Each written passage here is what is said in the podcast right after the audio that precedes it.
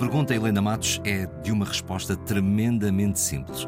Qual foi o último ano em que não tivemos volta a Portugal em bicicleta?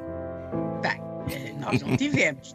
Até ao fim acreditámos que íamos ter. Uh, nós estamos a falar do ano 2020, claro.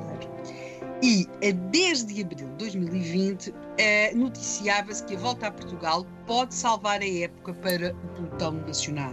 Isto, isto, é uma citação de uma notícia que dizia ainda: diretores das equipas profissionais portuguesas admitem que a realização da prova, que decorre de 29 de julho a 11 de agosto, é essencial para a sobrevivência do ciclismo português. Estávamos a 10 de abril, acreditava-se que ia haver volta.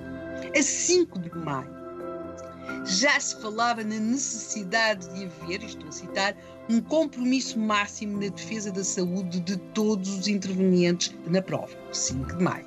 A 3 de junho, a Direção-Geral da Saúde continuava a dizer que se a volta a Portugal se poderia realizar.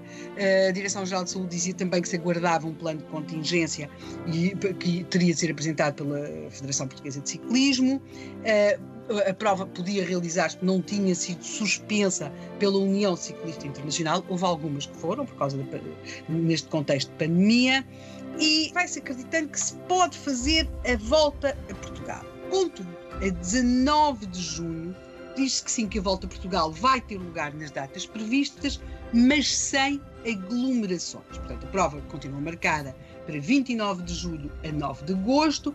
Teria de ser feito um teste antes do início da competição e o distanciamento entre as pessoas teria de ser respeitado. Nós estávamos em, em tudo isto acontece em, 2000, em 2020, 19 de junho, tu, ainda ninguém, se, quer dizer, não se percebia ainda bem o que é que nos estava para acontecer. Deixe-me só dizer, é... Helena, que a forma como está a estruturar esta história, que parece que está a contá-la como se tivesse acontecido há muitos anos, já nos permite, enfim, encará-la com, com o romantismo de ter acontecido há muitos anos, mas foi há pouco nas nossas vidas, não é? Dá conta até quase que da nossa ingenuidade.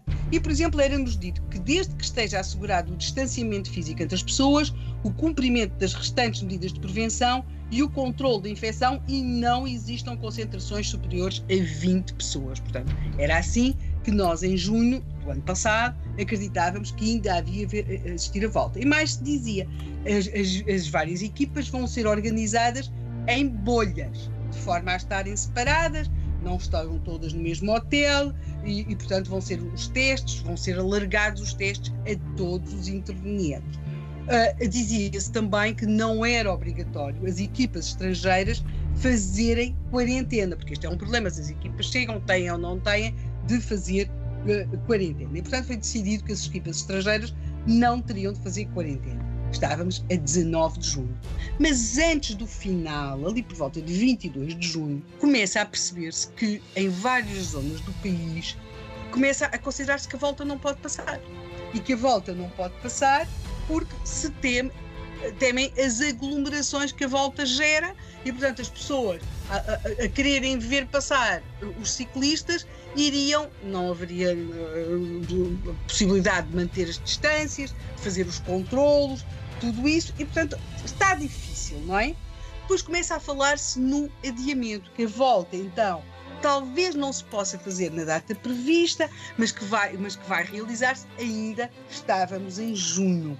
Depois é óbvio que, passado mais algum tempo, vai sempre dizendo que a volta sim vai, se vai realizar, mas entretanto a data está a chegar, porque ela estava prevista começar a 29 de julho. Depois, como disse aqui, começa a dizer-se que se vai ter de adiar, até que se percebe que, sobretudo, a questão uh, de não se poderem fazer as festividades porque a volta não é apenas a volta, não é? Temos o dia das festividades, temos o, a questão, por exemplo, que era muito complicada do dia do descanso, onde é, que os, onde, é, onde é que os ciclistas vão ou não fazer o seu dia de descanso, e começa-se a perceber que várias daquelas etapas marcantes da volta a Portugal em bicicleta não vão poder ter lugar, até porque as autoridades municipais de, de diferentes cidades de Portugal começam a dizer que não, não, não, não têm condições para que a volta passe, para que os ciclistas fiquem, para que as populações acorram e, portanto, foi assim que acabou 2020, o ano em que também não houve volta a Portugal e, portanto, depois desta viagem esta semana